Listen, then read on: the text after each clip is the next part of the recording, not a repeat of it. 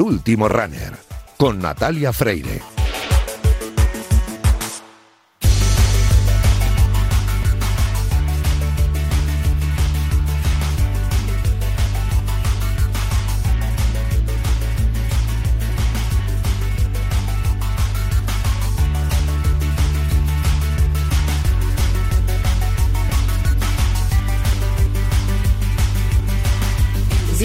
Al último Runner, el programa de Radio Marca en el que el atletismo es el protagonista. Os recuerdo el correo electrónico del programa, elultimorunner.gmail.com. Os recuerdo también la cuenta de Twitter, que es arroba el último runner. Y también os recuerdo que disponéis de un podcast en todas las plataformas de audio por si queréis volver a escuchar el programa y tomar nota de todo lo que os vamos a contar en los próximos minutos. A los mandos técnicos me acompaña esta noche Víctor Palmeiro, que ya está haciendo que todo suene a la perfección.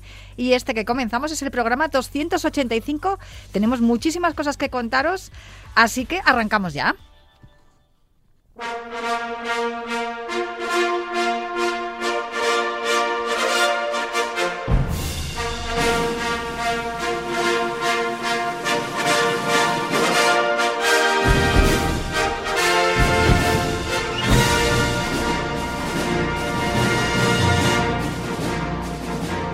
Este espíritu olímpico de John Williams lo vamos a escuchar seguramente en los próximos días porque ya llegó el momento. De hecho, es que en tan solo unas horas, a partir de las 6 y 5 de la tarde de este viernes, empezará la competición para los españoles. Será Javier Cienfuegos quien abrirá, nunca mejor dicho, el fuego del equipo español. Y esta noche tenemos un programa muy especial porque queremos hacer un poco de, previsión, ¿no? de, previa de, lo que va a ser este mundial que tanto hemos esperado y que, pues desde que se publicó la lista de, los convocados, de los atletas que, iban a asistir a, a este mundial de Eugene, como nos dijo Miguel Villaseñor en, la miscelánea que nos ha enviado a los, medios de comunicación, se dice Eugene. Yo he dicho toda la vida Eugene. Bueno, el caso es que es un programa muy especial porque además de tener a Juan Carlos Siguero, vamos a tener a otro invitado también, que es muy querido y amigo de, la casa y del programa. Bueno, voy a saludarlos ya.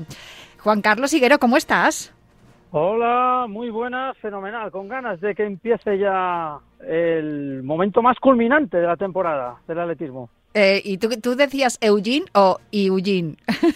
Yo también soy de los... De Eugene, Yo, con la E también delante. Bueno, ya nos ha sacado de, nuestro error Miguel Villaseñor, que para eso está, para sacarnos de errores. Y desde aquí un saludo a todos los estadísticos de, la Real Federación Española de Atletismo, porque hacen un trabajazo impresionante que luego nosotros consultamos y, y aprendemos muchísimo con ello. Seguro que también aprende mucho con ello Alex Calabuch. ¿Cómo estás responsable de la revista Corredor? ¿Cómo va todo? ¿Qué tal? Hola, pues bueno, lo primero encantado de, estar con vosotros y la verdad es que va muy bien y con muchísimas, muchísimas ganas de que empiece ya Fuegos y el resto de atletas, ¿no? Porque va a ser impresionante este mundial. Además, vosotros haciendo un buen trabajo, un grandísimo trabajo también desde la revista Corredor, que es nuestra, nuestra referencia eh, dentro de, las publicaciones de, atletismo popular y también profesional. Evidentemente, que es un poco también lo que hacemos aquí nosotros en el último runner, Alex. Eh, yo no sé si habéis leído la miscelánea de Miguel Villaseñor, es imperdible. A mí me, ha encantado estudiármelo porque esto es una de las cosas que tenemos que hacer los periodistas, vosotros lo sabéis bien, los dos, eh, estudiar ¿no? todos estos datos y todo lo que nos, todo lo que nos espera en, los próximos días. Eh, lo que ha hecho Miguel Villaseñor es súper eh, interesante y muy divertido. A mí me ha encantado leerlo. Sí, mucha. Sí, Juan Carlos, dale. No, no. No, decía que, que, muchas horas de trabajo, muchos datos, es uno de los estadísticos más importantes y relevantes de, de este país. Y lo cierto es que a Miguel Villaseñor no se le escapa detalle alguno, aprendemos muchísimo con él, esas estadísticas, es un gran buscador de datos también y bueno, nos hace entender mejor el atletismo. No sé si te ha llamado la, canción, la canción, la atención alguno de, alguno de los datos que has leído, Juan Carlos, o, los conocías ya todos, que tú también eres un estudioso de esto. Sí, bueno, sobre todo que el más del 50% son debutantes. Yo creo que es un dato espeluznante, ¿no? Eh, es eh, importante que la gente coja experiencia y quizás es el dato que más me ha sorprendido. ¿Y a ti, Alex? Bueno, la verdad es que como es tan extenso y tan completo, pues hay, hay muchas cosas que, llaman la atención, pero es verdad que yo no, me había puesto a pensar en que el estadio de, de Eugene, el Hayward Field, es el, más pequeño, ¿no? que ha albergado un, campeonato con 12.600 espectadores eh, de capacidad, ¿no? Entonces, bueno, me llama la atención, pero eso va a ser un horno y, vamos, es un lugar mítico en el que seguro que los atletas están extra, motivados para participar allí. Yo cuando leí ese dato de los 12.000 y pico espectadores nada más, pensé, bueno, espero que esté lleno al menos y que efectivamente sea como tú bien dices, que se note el calor del público, ¿no? Que además estamos deseándolo después de tantas pruebas, incluyendo los Juegos Olímpicos que hemos tenido sin, sin público en las gradas. Eh, Alex. Eso es, sí, sí, la verdad es que, bueno, yo espero que y deseo que sí eh, imagino que habrán hecho un, buen trabajo. Eh, en los recientes eh, trials americanos, americanos hubo unos problemas precisamente con, la venta de entradas porque no hicieron unos packs familiares económicos. Es un lugar mm, realmente un poco escondido dentro de Estados Unidos. O sea, el otro día nuestro compañero Nacho Barranco, que, que Soriano, decía, esto es como Soria en España. Pues eh, es, allí es el equivalente, digamos, en Estados Unidos. Entonces, tuvieron esos problemas, pero claro, esto es bien diferente. Esto es un campeonato del mundo y no creo que tenga nada que ver y espero que se llene prácticamente a diario.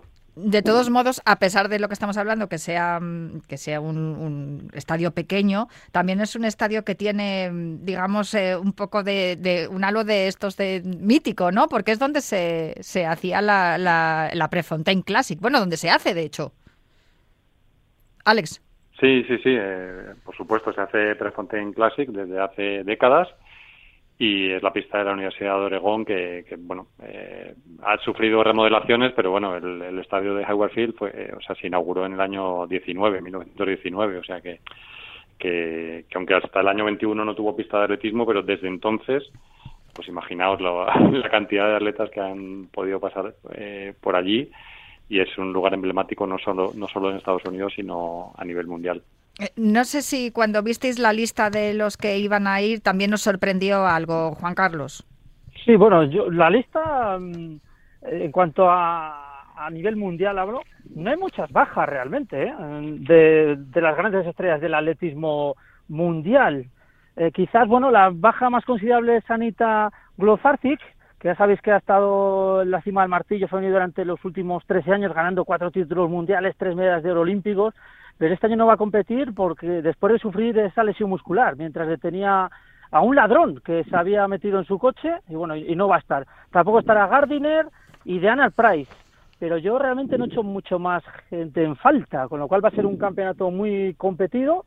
Decir también que ese estadio del que hablabais es el más pequeño de, lo, de los 17 anteriores mundiales que ha habido, quizás este es el estadio eh, más, pequeño, ¿no? No por eso eh, el, peor, ni mucho menos, ¿no? Eh, es coqueto, mucha historia, mucha tradición, se hace ese, esa Diamond League, el Tennis Classic, de hecho este año se han hecho grandes registros en diversas pruebas, con lo cual es, el espectáculo va a estar más que asegurado.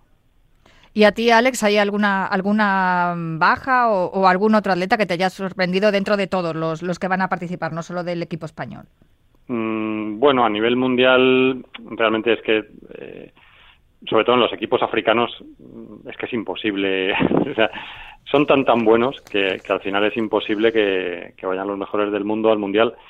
Eh, que esto parece paradójico, pero bueno, en, algunas disciplinas es así, ¿no? O sea, en, sobre todo los africanos en fondo o los norteamericanos en 100 metros, ¿no? O sea, si, si pudieran ir 10 americanos que tienen eh, menos de 9.95, pues obviamente cambiaría también las clasificaciones. Pero bueno, ya sabemos que son las reglas del juego, son tres atletas por país y bueno, pues esto sucede en cada mundial y es obvio que tiene que haber participantes de todos los países del mundo, que al final también es lo que hace bonito el, campeonato. Lógicamente, en cuanto al equipo español, pues no puedo dejar de lamentar la ausencia de los dos mejores atletas españoles, Ana Peleteiro, que, está, que está embarazada, y Jordán Díaz, que, que bueno que todavía no, no puede competir en grandes como, campeonatos como atleta español, pero ambos son los dos mejores atletas españoles de la actualidad y los dos serían obviamente aspirantes a medalla en triple salto.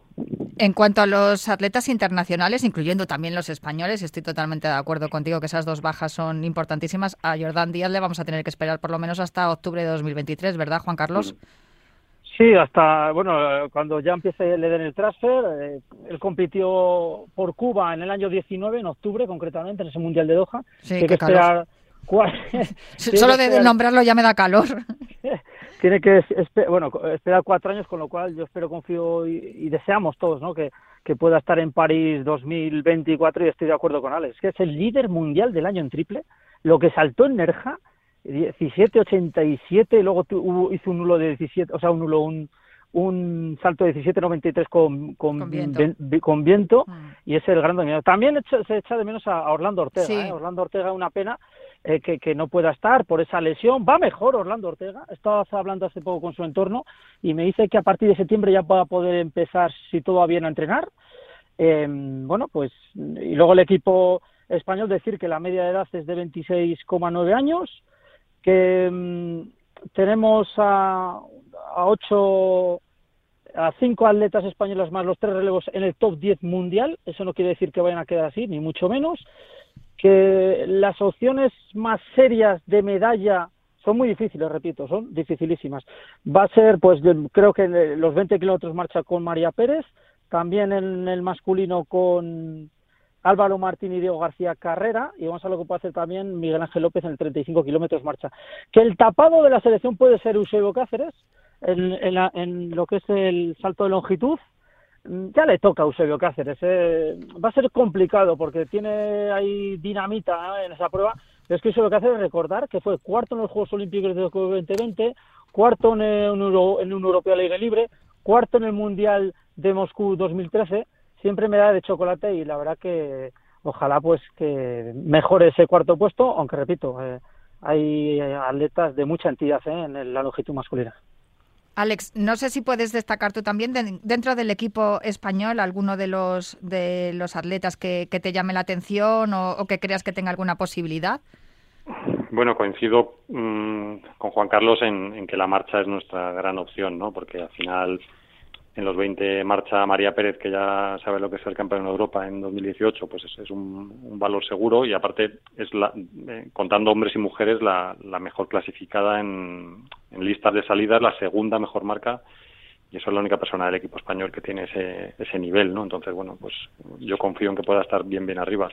Laura, Laura García Caro también en, en 35 kilómetros marcha está sexta por marca de las inscritas y en, la marcha masculina es que no me atrevería a descartar a nadie, porque Miguel Ángel López, mm, cuarto por marcas, pues eh, ya es un, bueno, el único atleta español que sabe lo que es ser medallista en un mundial al aire libre, porque, porque ganó el oro en Pekín 2015 y el bronce en Moscú 2013, y luego Álvaro Martín, Alberto Mezcua y Diego García están séptimo, octavo y noveno de, del año dentro de los inscritos.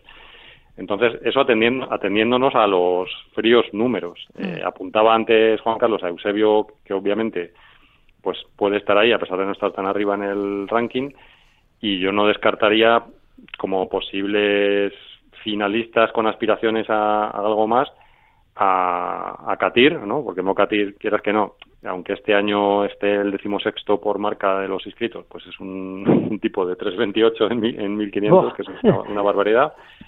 Eh, Adel a pesar de COVID y de todo, pues tampoco le descartaría. Ya fue cuarto del mundo en, Londres 2017, aunque esta vez correrá el 5000. Y bueno, Asier Martínez con sus 22 años sigue siendo otra otra perla espectacular del atletismo español y Sara Gallego pues me encantaría que fuera finalista, que, que creo que lo tiene en sus piernas. Esto es algo que tenemos que, como decir, los fríos números, pero también la, cruda realidad, ¿no? Que en el Mundial mm, posibilidades de medalla o mm, prácticamente ninguna.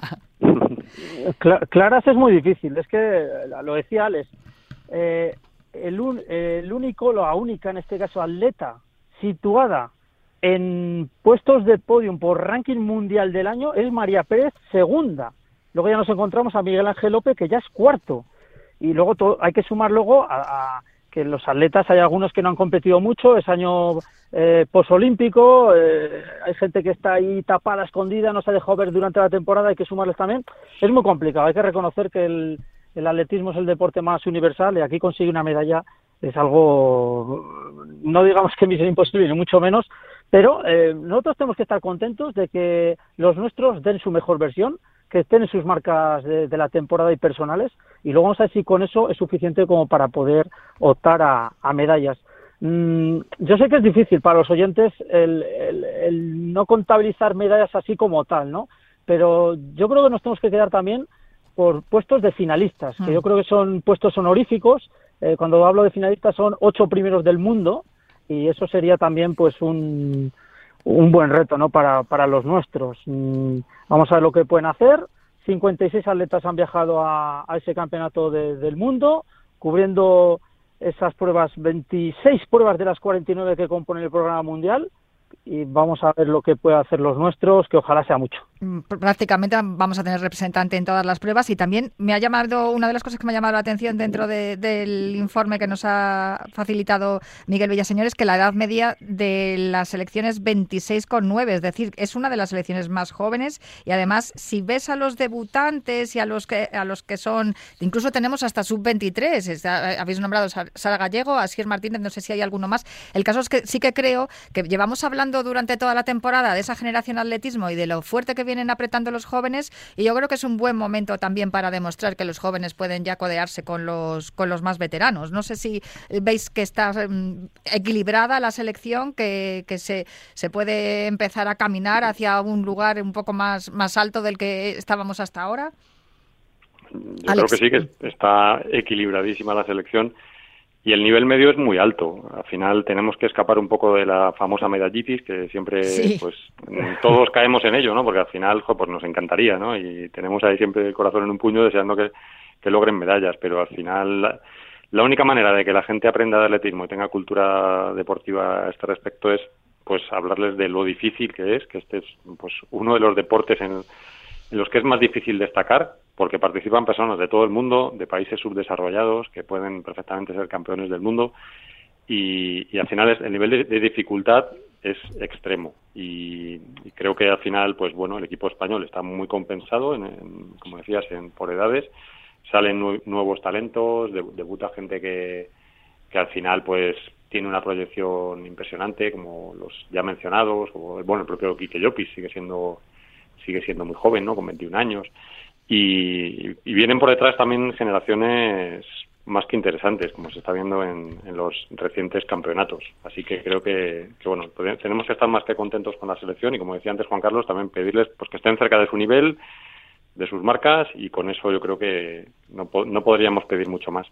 Hemos hablado también durante la temporada que tenemos un medio fondo de un talento descomunal. Casi, casi que nos quedamos sin uno de ellos. No sé qué os pareció em, cuando vimos eh, los nombres que iban a ir al 1500. Estaba Del Mechal en lugar de Ignacio Fontes, un poco de revuelo ahí por redes. A ver, yo ya os digo, y lo sabéis de sobra, que a Fontes, que le sigo desde que tenía 16 años, es, eh, vamos, mi ojito derecho y estoy contentísima de que vaya a estar en el Mundial finalmente, a pesar de que haya sido por, por la baja por COVID de, de Mechal, que por cierto es otro de los atletas que me encantan, pero no sé si mm, em, estáis de acuerdo conmigo en que en, la prueba de 800 y en la de 1500, que ha habido, como quien dice, tortas para poder ir, eh, es una muy buena noticia porque también históricamente en esas distancias hemos tenido también mucho éxito eh, en España, en, en, tanto mundiales y sobre todo en europeos. Juan Carlos, ¿qué vas a contar tú?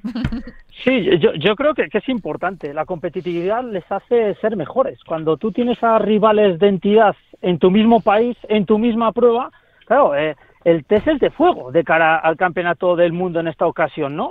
Hay muchas mínimas, overbooking, hay que ganarse la plaza, eso te hace no despistarte, te hace centrarte mucho más todavía de lo que te tienes que centrar, porque cualquier eh, eh, bueno movimiento erróneo te deja fuera de, un campeonato del mundo, ¿no? En esta ocasión y es una suerte que España, pues el medio fondo está gozando de muy buena salud.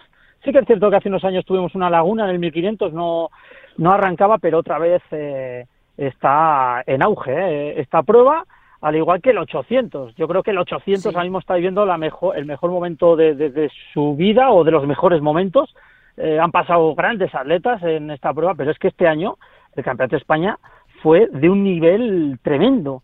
Y de hecho, mm, puede haber algún español, uno o dos o tres, ¿no? ¿Por qué no? En esa final, recordar que está Mariano García, que es el actual campeón del mundo, está Álvaro de Arriba, que ya fue cuarto se le está viendo competir como Los Ángeles, ganó el Iberoamericano, se prodiga por Europa, maniobra como los mejores también. Y luego Adrián Ben, ¿qué decir de Adrián Ben? Que es que Adrián Ben eh, fue sexto en los Juegos Olímpicos de Tokio 2020, quinto en el último Mundial de 2019, es el mejor español de todos los tiempos en un campeonato del mundo, con lo cual llevamos auténtica dinamita. Sí que es cierto también que el 800 está muy compacto, hasta más de 20 21 personas en un segundo, de 1.43.52 que tiene más en el británico, hasta por ejemplo Bossé, ¿no? que el campeón del mundo 2017 francés, 1.44.54.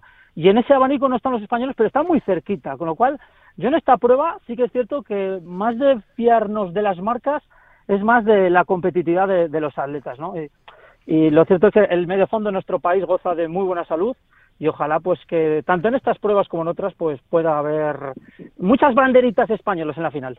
Ojalá. Alex, eh, no sé si estás de acuerdo con, con Juan Carlos, si quieres puntualizar algo. Sí, por supuesto, estoy, estoy muy de acuerdo y, y antes cuando hablábamos de finalistas, de, o sea, al principio del todo, cuando hablábamos de las medallas, de finalistas, el 800 creo que es una prueba completamente diferente al resto. Eh, como comentaba Juan Carlos, el ranking está apretadísimo. El mejor español Álvaro de Arriba este año está vigésimo tercero por marcas, pero no hay que olvidar que estos son varias carreras. Entonces, mm, de poco valen las marcas, hay que prepararse para correr varias, varias carreras y muchas veces hemos visto como campeones olímpicos o mundiales quedan eliminados en, en primera ronda y en cambio gente que venía un poco de tapada o con 1.44-80 pues se mete al final en las medallas. Entonces tampoco descartaría que ninguno de los tres atletas españoles pudiera lograr una medalla. Y esto puede parecer un poco al, aficionado menos, eh, menos enterado, digamos, pues un poco paradójico, pero claro, pueden quedar eliminados en primera ronda o conseguir medalla. Y eso en el atletismo, pues pasa mucho en esta prueba, ¿no? Que, es totalmente diferente. Yo en favor del atletismo español tengo que decir también que este año 12 atletas han bajado de 1.46, que eso es una barbaridad, o sea, el nivel de, del 800 en España es impresionante. Y en 1500, eh, 21 atletas han bajado de, de 3.40 este año. O sea que tener entre 39 o menos 21 personas es algo que a nivel mundial estamos igualados con Kenia, que también tiene 21 atletas este año.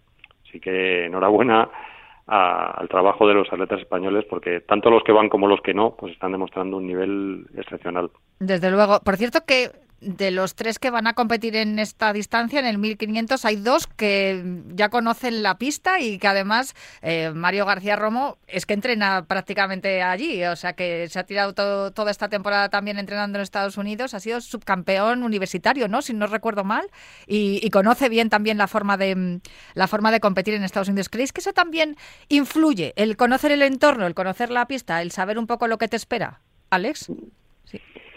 A ver, sí, sí que influye. Obviamente, mm, lo que, lo que más influye es el estado de forma, eso, eso, eso es una obviedad, ¿no? Pero que sí que eh, estar en un entorno amable, conocer la pista, incluso mm, saber cómo se adapta tu musculatura al tipo de, superficie sintética, mm, no sé, todo, todo estar cómodo y, agradable, que, todo te resulte agradable en el entorno, ¿no? Que no sea, que no sea hostil. Yo me acuerdo en en Doha, por ejemplo, que, que, para todo el mundo era una pista muy hostil, ¿no? Porque además con el frío artificial, etcétera, excesivo a veces, incluso, bueno, por momentos es que la gente se helaba, ¿no? Estando esperando eh, los velocistas, sobre todo, había momentos de que pasaban frío, ¿no? Y en una pista es terrible. Entonces, si lo llevamos al otro extremo y vemos a un Mario García Romo integrado perfectamente en una pista que conoce de maravilla, pues bueno, puede ser un plus. Aunque, bueno, esto es atletismo de altísima competición y el momento que sea el pistoletazo de salida, pues ante los mejores del mundo tienes que estar al, al 200% para, para poder batir a tus rivales. ¿Eso también te pasaba a ti, Juan Carlos? Cuando llegabas a una pista en la que ya habías competido, parecía que competías así con más tranquilidad. sí, lo tenías más familiarizado todo, conoces las zonas de calentamiento, no te pilla por sorpresa pues eh, ningún detalle, ¿no? Y eso pues es un añadido, pero está claro que el atletismo no tiene que ver nada con el fútbol, ¿no? Que aquí la afición, el correr en casa es muy importante, pero lo decía Alex, ¿no? El nivel competitivo es que es tan bestial. Mira, yo estoy viendo la lista ahora y es que vaya prueba lo que hay aquí también, es que hay dinamita, está en Gebrisen, Quisante, Fera, hablando de, de, campeones olímpicos, campeones del mundo, plusmarquistas mundial en pista cubierta, Eh, bueno, y luego a lo que puede hacer Katir también. Eh, Katir, eh, un hombre de 3.28.76, este año no se dejó ver todavía mucho, y a ver si ellos pues pueden, más allá de familiarizar esa pista, que algunos de ellos no han competido allí, pues que puedan llegar en el mejor estado de forma posible. Pero bueno, sí, es bueno. Yo me creo que es bueno el, el poder competir en una pista donde has competido es algo fantástico y de ese modo no se te escapa ningún detalle. Me ha llamado la atención, Alex, lo que has dicho de que los velocistas pasaban frío, porque claro, allí en Doha lo que había era eh, aire acondicionado, o sea que prácticamente era un mundial al aire libre, pero se estaba compitiendo como si fuera un mundial de pista cubierta, como bien dice, porque desde luego estaba todo climatizado. Recuerdo además las imágenes de esos tubos, ¿no? Que yo decía, madre mía, el frío que tiene que salir por ahí. Y sin embargo, te ibas a las pruebas de a las pruebas de ruta y era el infierno, porque lo estaban pasando fatal los los y los maratonianos. Y hablando de maratonianos, no llevamos ninguno a este mundial. Nos apuntabas, Juan Carlos, la semana pasada, lo anterior ya no lo recuerdo, que era el primer mundial en el que no íbamos a tener a ningún maratoniano ni maratoniana en ninguna de las dos pruebas masculina y femenina y que esto era, era algo inédito posiblemente porque tenemos un europeo muy cerca y porque se ha apretado el calendario de competiciones y, posiblemente los, los atletas hayan preferido eh, intentar optar por las plazas del europeo y no por las de la maratón. Pero no deja de ser eh, digamos, un poco eh, extraño el que no haya ningún representante español en esa prueba, Juan Carlos. Sí, es una pena. Esta va a ser la decimoctava edición de los campeonatos del mundo y en las 17 anteriores ha habido al menos algún atleta eh, en la prueba de maratón, tanto en hombres como en mujeres, ¿no? Y en esta ocasión, pues no va a poder ser. Mm, luego hay un campeonato de Europa donde quizás los españoles, bueno, quizás no, tienen más opciones para brillar que fuera deseable por todos y es una pena, ¿no? Porque es noticia, es que esto es noticia. la prueba de maratón a nivel mundial a España le ha dado muy buenos réditos y, cómo han cambiado cómo ha cambiado todo esto no antes éramos una de las primeras potencias mundiales y ahora no tenemos representación española en unos mundiales de, atletismo. La verdad que nos hemos quedado todos un poco perplejos. Alex tú crees tú por qué crees que no, no han podido o no han decidido mandar a nadie desde la federación o, o, posiblemente que ninguno de los atletas haya querido ir no no sé cómo es la cosa. Bueno yo tampoco voy a, o sea, no puedo tampoco desvelar un poco los, eh, pues lo que pensaban hacer algunos atletas en concreto, porque forma parte de su vida privada, digamos, pero bueno, sería una pregunta un poco para la federación, pero a mí sí me consta que algunos atletas sí que querían ir al, al, mundial y bueno, pues mm, hablando con la federación, pues ahora han decidido ir al ir todos al, al europeo. A mí, sinceramente, si fuera porque el nivel español ha bajado pues me preocuparía eh, el, hecho de, pues bueno, de, tener menos nivel. No me preocupa el estado de salud del maratón español, pero sí me preocupa que no haya representantes en el mundial teniendo, mm, bueno, una, una generación de, atletas que, sí que tiene mínima y que, y que, bueno, yo personalmente prefiero ser cola de león que cabeza de ratón. Así que esto es un poco, desde mi punto de vista, fomentar la medallitis o esos puestos de, de arriba y, para mí pues lo que han estado haciendo atletas españoles estos años tipo Javi Guerra de, estar peleando pues bueno pues, por puestos de intentar ser el décimo del mundo o el decimoquinto del mundo me parece pues algo muy muy loable y, y creo que, no, que ese tipo de actuaciones se deben seguir premiando para que la gente valore la dificultad de nuestro deporte. Desde luego, y además que lo hemos visto el año pasado en los Juegos Olímpicos, que ahí estuvieron cerca todos, vamos, eh, que si no llegase por la caída de Javi Guerra, por la uña de Ayat Landasen, vamos, seguramente que hubiésemos estado muy, muy, muy cerquita de, de, los, de los primeros puestos, bueno, como estuvo, porque Ayat Landasen estuvo, estuvo nada, a dos, dos tiradas de, de la medalla. Quería ya para dejaros tranquilos y despediros, comentaros algo que me, que me vosotros.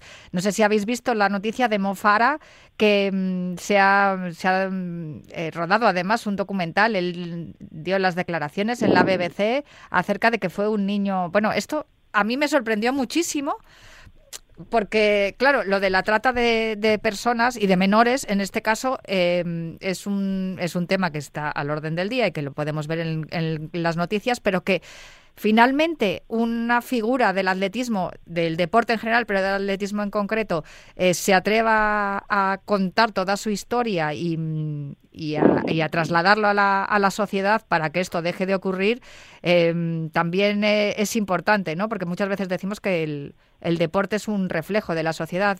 No sé, tú, tú no sé si en algún momento has competido con él, si le has conocido, Juan Carlos. Sí, sí, le he conocido. Además, un tipo muy divertido y nos hemos quedado, pues, eh, todo perplejos también, ¿no? En este sentido, ¿no? Eh, cuando fue llevado ilegalmente a Reino Unido, cuando era un niño, le obligaron a trabajar como un sirviente. Bueno, es lo que él desvelaba, ¿no? Eh, reveló a la BBC.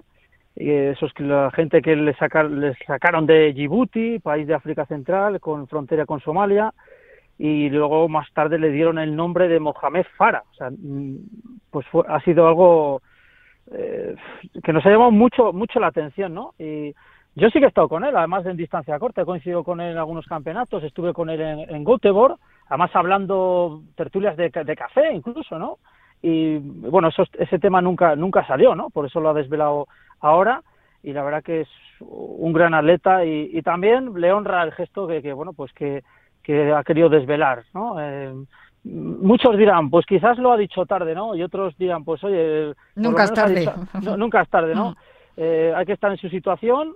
Lo cierto es que, que bueno, que pues fijaos lo, lo, que pasa, ¿no? Con, con algunas personas de África, pues y él pues ha querido desvelar todo lo ocurrido. Alex. Sí, bueno, realmente a mí lo primero pues me da una enorme pena, tanto por Mofara como por cualquier persona que haya sufrido una vida así, ¿no? Porque eh, imaginaos el tormento de, ir acumulando esa tensión de, que nadie sepa tu historia, de convertirte en una estrella y, incluso a lo mejor en esos momentos darte más miedo a, contarlo, ¿no? Porque dices, bueno, si ahora la gente me, pues no sé, me, me admira y tal, ¿en qué momento cuento yo esto, no? Cuando mm. realmente no pasa nada, ¿no? no lo había pensado yo por ahí, pero tienes toda la razón, sí. Claro, a lo mejor dices, bueno, pues no sé, siendo una persona anónima, pues no tienes miedo a contarlo, pero, pero bueno, estando ahí arriba, por lo que sea, pues bueno, la cabeza estalla, ¿no? Cuando tienes acumulado todo este pasado de una familia desestructurada, de, de esto, de este maltrato al que fue sometido siendo tan tan pequeño, que eso tiene que marcar para siempre. Y, bueno, pues me alegro muchísimo que, por fin lo se haya liberado, lo haya contado, lo haya, trascendido a la opinión pública. Y bueno, pues espero que de ahora en adelante pues sea, sea más feliz. Es un atleta que, lo ha sido todo. Y ayer también, pues, hablando con un compañero de este tema, un amigo, eh, hablábamos, relacionábamos esto con, con los posibles casos de dopaje, eh, a ver si se me, entiende lo que quiero decir, pero muchas veces eh, atletas africanos que, que, que, han tenido este pasado acaban recurriendo al dopaje porque tienen otra mentalidad completamente diferente a la que podemos tener en Europa y bueno, quieren salir como sea de la miseria, ¿no? Mofara no estoy diciendo con ello que se haya dopado, aunque muchas veces le han acusado, pero en caso de que haya sido así, eh, pues mm, puedo llegar a entender, no a justificar, porque el doping, eh, yo soy tolerante cero, pero, pero puedo llegar a entender que una persona pues que de niño ha sufrido esto y que ha querido hacerse un futuro, pues haya podido caer en, las garras de, de, la lacra del dopaje y, bueno, pues muchos otros seguramente pues les haya pasado algo similar. De momento no parece ser que lo haya hecho porque no ha salido ninguna prueba que lo demuestre, así que yo me quedo con que el atletismo es el, lo que le ha salvado la vida a un atleta extraordinario como Mofara y que ojalá que, se la salve también a otros muchos atletas. Hay muchísimas historias de superación, los dos las conocéis, eh, Alex, vosotros además las publicáis también en, la revista, en Corredor, y, y, contáis muchas historias maravillosas acerca de, lo, bueno que es el atletismo y y lo, beneficioso, ¿no? Y, cómo salva vidas, por eso tenemos aquí también en el último runner la sección atletismo al rescate, porque muchas veces es este deporte el que, el que saca de, la, de la pobreza y de la pena a, personas que lo están pasando fatal y es bueno luego contarlo para que estas cosas dejen de ocurrir. No sé si queréis apuntar algo más y ya os dejo descansar porque a partir de las 6 de la tarde vamos a tener muchísimo trabajo. pues que yo creo que vamos a vivir un gran campeonato, que el equipo español va muy mentalizado eh, hace poco colgaban algunas fotos en redes sociales, eh, una piña, y yo creo y espero que van a ser muy generosos en el esfuerzo los nuestros, ¿no? Eh, ojalá den su mejor versión, den su mejor nivel y que nos ofrezcan algo bueno. Alex. Mm, por mi parte, pues bueno, simplemente mm, apuntar que, va a ser precioso ver el probablemente el último mundial de Alison Felix, ¿no? que, mm. para mucho la mejor atleta de la historia y que participará en el relevo mixto 4x400 después de tantas medallas en Juegos Olímpicos y, y mundiales y bueno pues que quizá veamos por qué no pues más récord del mundo no a lo mejor Sidney McLaughlin en, en los 400 metros vallas eh, en la prueba en la misma prueba en, la categoría masculina pues ya veremos si Castaner Walholm después de las lesiones vuelve como como en temporadas anteriores que después de lesionarse batía el récord del mundo no y va a ser un duelo precioso también con dos Santos y con y con Benjamin el propio Duplantis pues no para de sorprendernos Ryan Krauser y bueno como no tenemos mucho tiempo, pues no, no me extiendo más, pero bueno, que, creo que va a ser el nivel de más nivel, el, perdón, el mundial de más nivel de la historia con diferencia. Esas, cuando ves las listas de salida es que te quedas boquiabierto. Pues eso es lo que más me gusta, que mm, tenemos representantes españoles que eh, evidentemente les vamos a les vamos a apoyar y vamos a estar muy pendientes de ellos y contar todo lo que hagan, pero es que este deporte es tan universal que nos emociona solamente pensar en, un salto de Duplantis o, eh, en ver eh, correr a, a, uno o a otro atleta o en los duelos que pueda haber a nivel internacional, porque es lo bueno que tiene este deporte, ¿no? que nos entusiasma en toda su extensión. Pues Alex Calabuch, muchísimas gracias por acompañarnos hoy aquí y Juan Carlos, yo creo que hasta que acabe el Mundial ya no te molesto más porque vas a tener también mucho curro, vais a tenerlo muchísimo los dos. Así que a ver si me dejáis un huequecito y podemos hablar en algún momento y si no, pues hablamos a la vuelta del Mundial. Vale, Natalia, Alex, pues un placer. Vamos a disfrutar de 10 días apasionantes de atletismo y vamos a ver también el deporte más bonito de, del mundo, el nuestro, el atletismo. Eso es, y el más popular también. Un abrazo muy fuerte, Juan Carlos. Que vaya bien el trabajo. Un abrazo. Y lo mismo te digo, Alex, un placer charlar contigo y escucharte. Un placer enorme y que disfrutéis todos del Mundial y enhorabuena por, este programa tan necesario y, y, que con tanto cariño prepara siempre. Desde luego que sí, porque estoy enamorada del atletismo. ¿Qué le vamos a hacer? Es lo que tiene. Un beso como tú, un beso muy grande. un beso.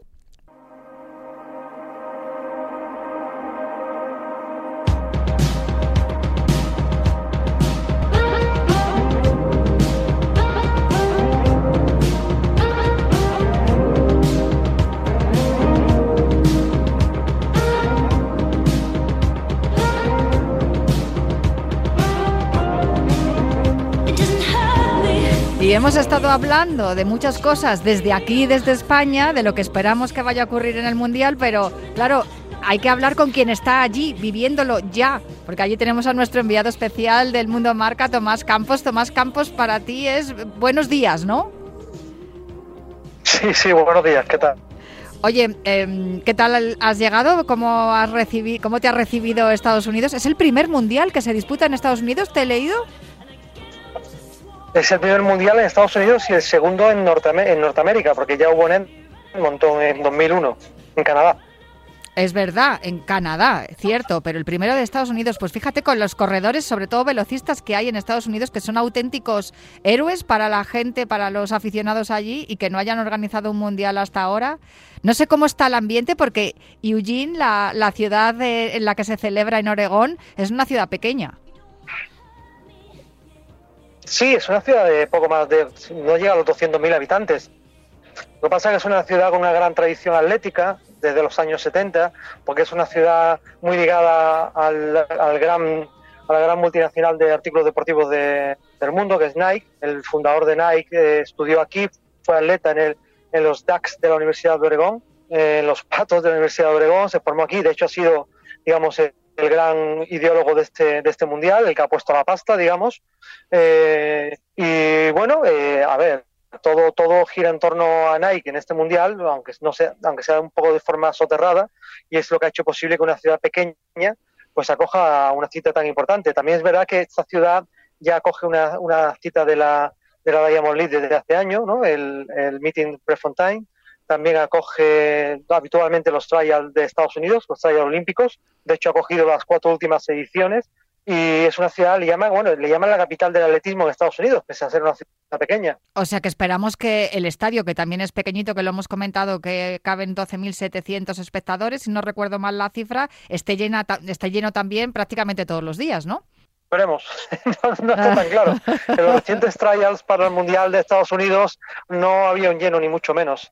Eh, así que, bueno, eh, ya te digo, es que es una ciudad pequeña. ¿eh? Aquí lo que es grande, curiosamente, es el estadio de, fútbol americano de la universidad, que, acoge a 50.000 espectadores, que es donde mañana llega la, prueba de, de marcha. La marcha del maratón acaba a las puertas del estadio de fútbol americano de la Universidad de Obregón. En maratón no vamos a tener ningún representante, el primer mundial en el que no va a haber representación española ni en la categoría femenina ni masculina, pero sí que lo vamos a tener en marcha precisamente. Eh, posiblemente sean las pruebas de marcha las que en las que más posibilidades tengamos de, tocar metal, Tomás. Sin duda, sin duda. hombre, teniendo en cuenta que no está nuestro medallista, nuestra medallista en, en Tokio eh, Ana Peleteiro y tampoco está Orlando Ortega, nuestras principales opciones son la marcha porque tuvimos cuatro, cuatro clasificados, eh, o sea, perdón, tres cuartos puestos en, en los Juegos de Tokio. Y bueno, tanto María como Álvaro y Diego tienen serias opciones de subir al podio. De hecho, la verdad que es, las otras opciones son más remotas. Creo que puede sonar la flauta en alguna otra prueba, incluido la marcha, los 35 kilómetros, eh, puede sonar la flauta en la longitud con Eusebio, con Asier en los 110 vaya, quizás en el medio fondo en 800 1500, pero son opciones desde luego más remotas. Tenemos más opciones de entrar en la final o de celebrar finalistas que de celebrar medallas y sin duda es la marcha, el, plato fuerte en cuanto a metales, porque tengo yo muchas esperanzas en ver también cómo se desenvuelve, por ejemplo, Sara Gallego en una prueba de mundial, una atleta muy joven y que nos está dando muchas alegrías últimamente. A ver, va a haber muchos atletas. Sara es uno, uno de los nombres que, seguro que, pueden hacer un gran papel. Eh, en el caso de Sara, su gran objetivo es lograr meterse en la final y rebajar aún más su récord de España, logrado este año por partida doble. Eh, y bueno, ojalá Sara pues eh, pueda darnos una alegría, pero también yo hablaría, ya te digo, de, de Asier Martínez. Creo que hay que ver de qué es capaz también los corredores de 800. yo tengo muchas ganas, prácticamente, de ver a Mario García Romo eh, el chico que nos sorprendió a todos con la victoria de 1500, eh, aunque es verdad que una prueba muy complicada. Y, bueno, a ver, es verdad que tenemos un equipo muy compacto, sin grandes estrellas, pero es un equipo interesante. Mira, hoy he hablado con un, con un periodista búlgaro y me decía que Bulgaria, que, ha sido un grande del atletismo durante muchos años, venía a este mundial con, un solo representante, Bulgaria, uno. Y España pues eh, ha clasificado a 56 atletas y clasificar a los atletas ya es complicado. Y, bueno, ya en Tokio tuvimos 11 puestos de finalistas y bueno, esto es un campeonato del mundo. Eh, los campeonatos del mundo y los Juegos Olímpicos las medallas están muy caras y hay que valorar también que, los atletas españoles, sobre todo, rindan al nivel que, que se les exige, ¿no? que tengan sus marcas, que incluso puedan mejorarlas. Yo creo que eso es lo que hay que exigir siempre a, a cualquier deportista español. Más allá de eso, repito, las medallas en un campeonato del mundo están muy caras. España solo ha ganado un oro en, este siglo, el de Miguel Ángel López en, Pekín 2015, eh, para que te hagas una idea. Así que, bueno, vamos a ver. Yo creo que mañana, tengo la esperanza de que mañana nos vamos a llevar una o dos alegrías. Ojalá. Ojalá que sea así. Y ciertamente tienes mucha razón en lo que dices, porque solamente de echar un vistazo a las 39 páginas de atletas que hay inscritos en todas las pruebas, dices, madre mía, o sea, carísimo el haber llegado hasta aquí y carísimo incluso meterse en una final. No sé si de todos los atletas que, van a participar, tanto españoles como, como internacionales, eh, tienes especial interés por ver alguno. Nos ha comentado Alex Calabuch que, mm, que él tenía especial interés por ver a Alison Félix porque este es su último mundial y claro, un atleta de su categoría, verla competir, creo que va a competir además en relevos, eh, tiene que ser también emocionante, ¿no? Verla despedirse y en casa. Sí, a ver, yo creo que lo de Dyson Félix eh, en realidad no, no había logrado plaza para clasificarse. Alison Félix está aquí y me parece bien, ¿eh? ¿eh? porque creo que a los mitos hay que respetarlo. Alison Félix está aquí porque es un mito y, por eso, digamos, la, eh, la, Federación estadounidense le va a brindar la posibilidad de despedirse pues con otra una nueva medalla, ¿no? Ya es la record woman de, de medallas en los mundiales y va a competir en el relevo mixto, que por cierto es mañana, la, tanto las series como la final y bueno, tiene que pasar una catombe para que Estados Unidos no, no, suba al podio. No sé si como oro, que es lo más probable, pero subirá al podio y Alison ganará una nueva medalla. Creo que premia la trayectoria de una mujer que además con un historial eh, no solo brillante, sino impoluto desde un punto de vista ético, que, ha luchado además por los derechos de, de las atletas, ya sabes, ¿no?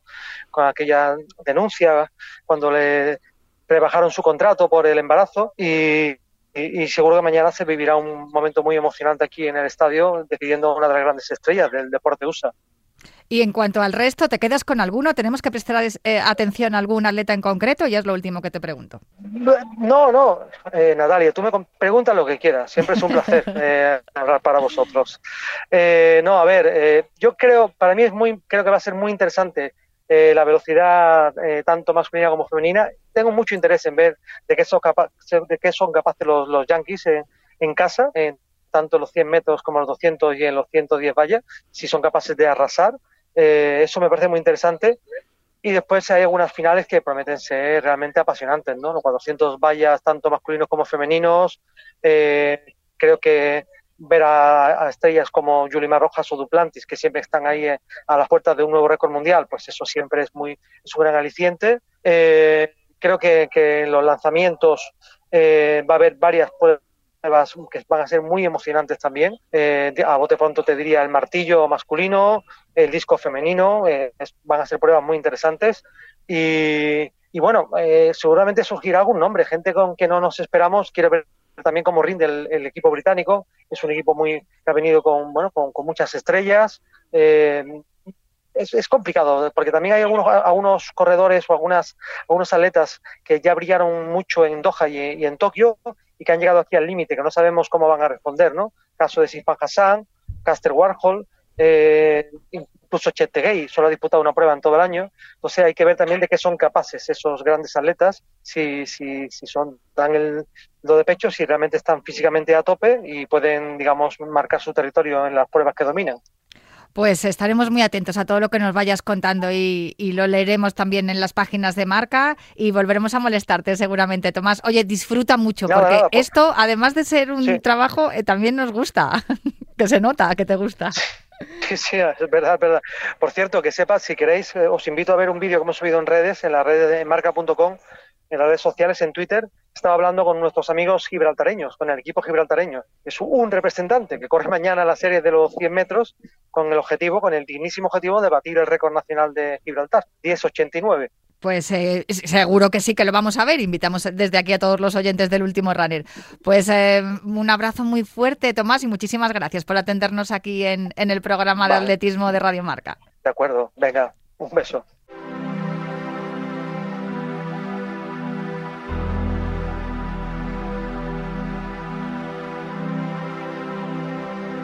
Hola, soy Mohamed Katir y soy marquista nacional y yo escucho El Último Runner.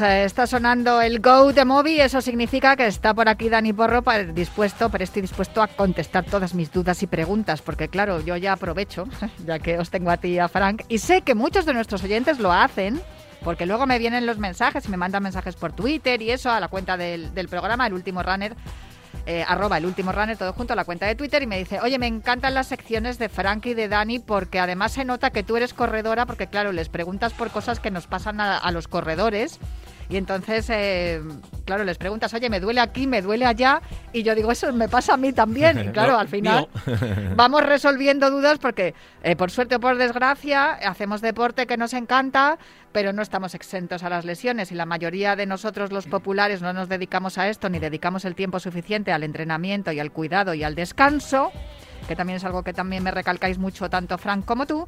Y claro, pues las lesiones vienen, y más si tienes una determinada edad, que ya la musculatura y, el esqueleto ya empiezan a estar un poco viejecitos y pasan cosas. Lo de la determinada edad me hace gracia porque hay mucho ahora en redes sociales de, mira, esta persona corre con 70 años. Ah, bueno, pero que no hay todo el mundo corre con 70 años. Y no todo el mundo puede correr, ¿eh? Que fíjate que estamos en un, en un programa en que hablamos de carreras, de correr, de condición física, de preparación, de todo lo que quieras. Es que todo el mundo no puede correr. Lo siento, esta es la mala noticia del día. Pero es así. sí, bueno. Si no tienes condición, tendrás que prepararte para ello. O sea, no digo que no puedan, pero que a lo mejor tienen, si no, no pueden, su biomecánica no puede o su forma física no te deja, te tienes que preparar, para ello. Por eso, como hablábamos, hablamos casi siempre y con Fran igual, eh, menos correr y más hacer otras cosas. Sí, lo de los ejercicios de fuerza, ya lo sé, que me pegáis la bronca. que, tengo que hacer más abdominales, más sentadillas. respirar, que tenemos que hablar un día de esto. Sí, de la respiración, sí, algo que está muy bien y que a mí me suele, suelo controlarla más cuando no llevo música porque voy más pendiente de eso, de la respiración. pero claro, suelo llevar música y, muchas veces voy hasta cantando y digo que no puedo cantar. Por la respiración. O sea, no estoy respirando bien, al final testeo. Pero esto lo dejamos para otro día porque yo eh, tenía una duda con respecto a mi diagnóstico de lo de lo que hablamos del menisco roto en la última vez y tal. Y es que dentro de mi diagnóstico, además de esa rotura oblicua del cuerno posterior del menisco interno, tenía una bursitis prepatelar de grado leve. Y digo yo, ¿y eso qué es lo que es? Es una ciudad de Turquía. Y no lo digo de verdad, ¿eh? Es que no sé por qué lo busqué un día, porque no sé si aparecía como Bursitis o Bursa, que es Bursa, y Bursa es una ciudad de Turquía. Digo, ahí va la madre que me parió. No, no lo sabía, eso sí que lo, tenía desconocido, pero para que la gente lo sepa.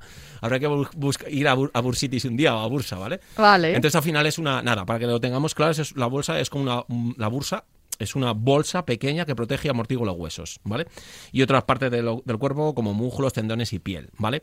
¿Qué suele pasar en la bursa? Que normalmente por impactos... A ver, que lo visualice yo. Es como una, bolsa como una burbuja así, de, como de estos de los plásticos estos de burbujas así. Muy bien, te lo compro. Esto, esto te lo compro. Como un globo de agua y dentro está todo lo demás. Eso es. ¿Vale? Entonces la bursa es esa piel, por decir una manera, que cubre. Pero ¿qué pasa? Que tiene líquido sinovial, tiene todo esto que cuando por impacto o por, eh, por ejemplo, como puede ser tu caso, en, tu caso era en la misma rodilla de la lesión o en la contraria. En la misma. En la misma. A veces se produce en la contraria también. Por una lesión en la misma rodilla, como es tu caso, o en la contraria por, por porque tienes que tener un apoyo y porque el apoyo está siendo en la rodilla que no te duele, acaba apareciendo un amoratamiento, acaba apareciendo una inflamación que es porque el líquido sinovial de esa rodilla, la bolsa serosa, se ha podido partir de alguna manera y provoca esa inflamación. ¿Qué pasa? Que la gente se asusta enseguida. Ese, esa bolsa serosa lo que tenemos que hacer es... Yo me acabo de asustar. No, no, que la gente se asusta un montón, porque al final, al final es, son vasos sanguíneos que se acaban rompiendo y hacen que se produzca sangre. Entonces, eh, eh, eh, para salir de dudas, porque ya me ha entrado el miedo, ¿es, ¿eso se regenera o la rotura ya es irreversible? No, no, no, claro que se regenera. es, un hematoma. Y de hecho lo podemos hacer en consulta tanto con el masaje drenante linfático para mover un poco la sangre y que acuda más sangre a la zona de la bursa o donde está el edema, con maquinaria muy profunda, como sabes que tenemos en Atrio 3, como puede ser diatermias y este tipo de, de maquinarias que nos pueden hacer regenerar toda la zona y quitarlo. Puede ser esos famosos contrastes de hielo, calor, hielo, calor, es decir, eh, o, sea, em, chorros de agua caliente o agua fría, para regenerar más la zona puede ser mover vasos sanguíneos también incluso, eso sería posterior. Y ojo, la famosa presoterapia, que también la tengo yo en clínica, natrio, pero si está inflamado no lo pondría cuando está una inflamación muy, muy, muy grande de la rodilla. Y también podríamos incluso utilizar, que se utiliza en medicina china, unos barros para generar vasoconstricción y vasodilatación a la vez, para generar más sangre y que esa bolsa serosa, esa bursa, se cierre y que no acabe influyendo luego en ligamentos, en huesos y en músculos, ¿vale? Yo me apunto a lo de la diatermia, que a mí me parece maravillosa esa terapia, porque a mí, a mí, me funciona, desde luego, lo tengo clarísimo, y lo de lo de la arcilla también me viene claro, normal. lo del frío y el calor lo llevo fatal. Claro, no, no, fatal. pero ese, ese contraste viene muy bien y también hablaremos en otro en otro capítulo de lo del famoso el famoso contraste y por qué poner hielo, poner poner calor, por qué no sé qué, si viene bien el hielo, si viene bien el frío, eso lo hablaremos un día porque a la gente le genera mucho mucha duda y en, en, tanto en Marca como en Radio Marca lo hemos hablado alguna vez Mm, respecto a qué es cuando hay que poner una cosa y cuando hay que poner otra. Yo me lo, yo me lo aprendí porque me lo, me lo, dijiste una vez, me dijiste, eh, ya lo voy a decir ya, para que veas que me aprendo las lecciones. Si hay órganos cercanos, calor. Si no hay órganos, frío. Es decir, eh, brazos, articulaciones, es decir, brazos, pero todo lo que esté cerca de algún órgano importante, a ver, alrededor del tronco, hay calor. Ni lumbares tampoco, que hay riñones, poner hielo, Eso es. Ni además eh, la zona de los ovarios, útero y ahí tampoco. Fuera, nada, de, eso nada. de, la, de el muslo para abajo, todo el frío que queráis y lo mismo del hombro para abajo. pero eh, en los demás sitios, calorcito. Eso es, Entonces, si nos puede ayudar todo esto a nivel de la bursa, pero luego el, el paciente el oyente dirá, Pero es que yo no sé exactamente qué tengo de bursitis. ¿Qué notas tú? Aparte de que tú tienes otra lesión también consecuente, que la bursa posiblemente se ha inflamado por consecuencia de cómo está el menisco. De la rotura del menisco. ¿Vale? La gente lo que suele notar es, uno, em, dolor, molestia, rigidez, hinchazón de la rodilla, hematoma, es decir, un amoratamiento de la zona, incluso con eh, eh, un poco color entre negro, rojo, la zona de la rodilla mm, caliente, porque obviamente hay una vasodilatación, es decir, la sangre está saliendo, entonces cuando sale sangre, la, sale, la sangre sale caliente, no sale a temperatura bajo cero, o sea, no, no es un hielo, ¿vale? Entonces, esas sensaciones suelen ser lo normal, pero se va a ver bien claro. Hay a veces que incluso ese líquido sinovial se tiene que acudir al médico para sacarlo, el médico, ojo, ¿vale? Para sacarlo, para drenar la zona y para que no ese líquido no se esté esparciendo porque puede generar incluso, que muchas veces nos ha pasado, incluso fiebre. ¿Vale? Porque al final hay acumulación de sangre en zonas en las que el cuerpo todavía no está preparado. Entonces puede provocar fiebre. Entonces, si esa sangre sigue acumulada ahí, ese hematoma sigue igual después de un mes, hemos acudido al fisio y no se quita, tenemos que acudir al médico para que saque ese líquido sinovial para que no se produzcan luego infecciones incluso, ¿vale? Para que luego no haya ningún tipo de problema. Y bueno, al final la consecuencia de esto es tener que poner el hielo. En algunas eh, eh, ocasiones los médicos suelen eh, poner antiinflamatorios para que baje la inflamación lo antes posible. Se puede acudir a veces a infiltraciones. Tratamiento de fisioterapia osteopatía obviamente es muy adecuado para pues para bajar todo esto. y hay a veces que si la rotura de la bursa es tan elevada, se puede venir a una intervención quirúrgica, pero lo normal es que esa bursa se acabará cerrando. Y luego, la, eh, al final, las causas por las que aparece una. Bueno, lo hemos dicho un poco antes, pero nos hemos quedado un poco a medias. ¿Por qué aparece una rotura de la bursa? Suele ser o por consecuencia de otra lesión, por sobrecarga, por un impacto o por repetición. Es decir, estamos corriendo mal, hay una mala pisada, no hay una buena biomecánica, machacamos la bursa, machacamos la bursa y en algún momento al final acaba eh, eh, desprendiéndose un poquito la bursa y puede pasar eso. Eh, mala biomecánica de la, de la tibia, el peroné, incluso del fémur, que de la parte femoropatear, que solemos decir, que no hay una buena alineación, que a nivel osteopático lo deberíamos colocar y hacernos estos checking que de vez en cuando deberíamos hacernos en clínica. Incluso nos puede aparecer con pacientes que tengan artritis reumatoide, que les pueda parecer que de vez en cuando, por esa inflamación tan excesiva de las articulaciones, pueda romper las bursas. Incluso también en pacientes, hay estudios estadísticos que hablan en pacientes que vienen con diabetes, ¿vale? Diabéticos eh, con niveles de insulina muy altos, eh, también pueden aparecer roturas de bursa. Y ojo, la bursa no solo en la rodilla, eh, pues en los, en los, codos también, en las propias muñecas, ¿vale? Donde puede haber articulación.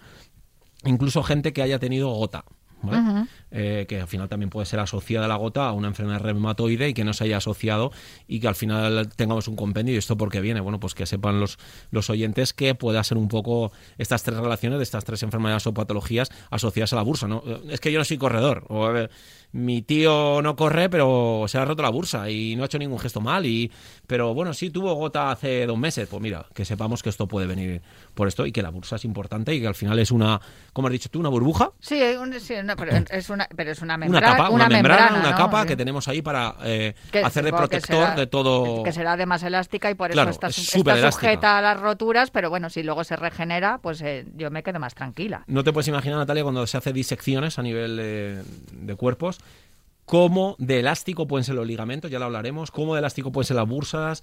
O sea, es increíble la cantidad de kilonewtons que puede aguantar una rodilla y la fuerza.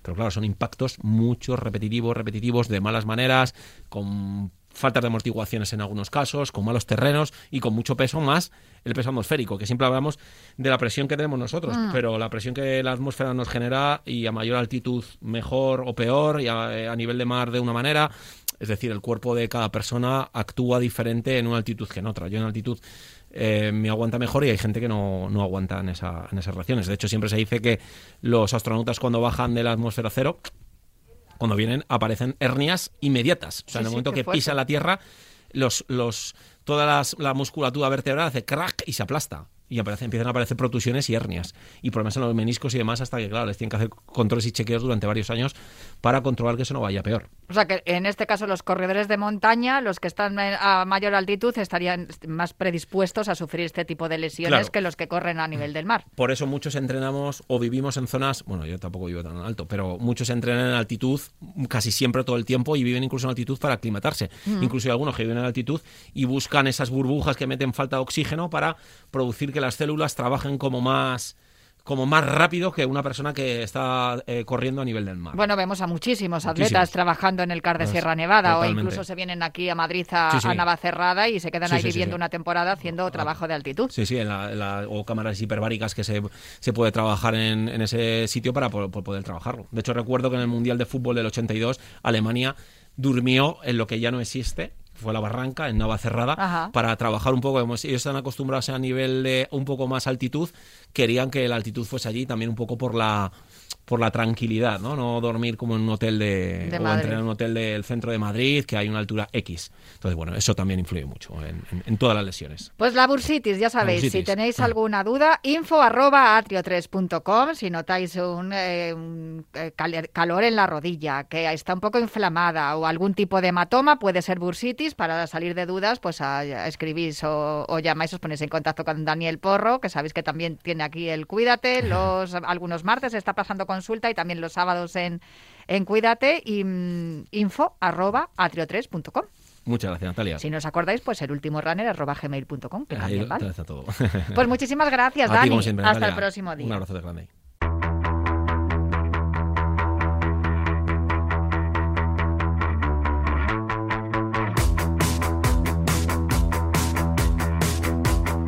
Y hasta aquí esta edición de El último runner, chicos. Espero que os haya gustado muchísimo el programa. Yo os dejo en la mejor sintonía, la de Rayo Marca.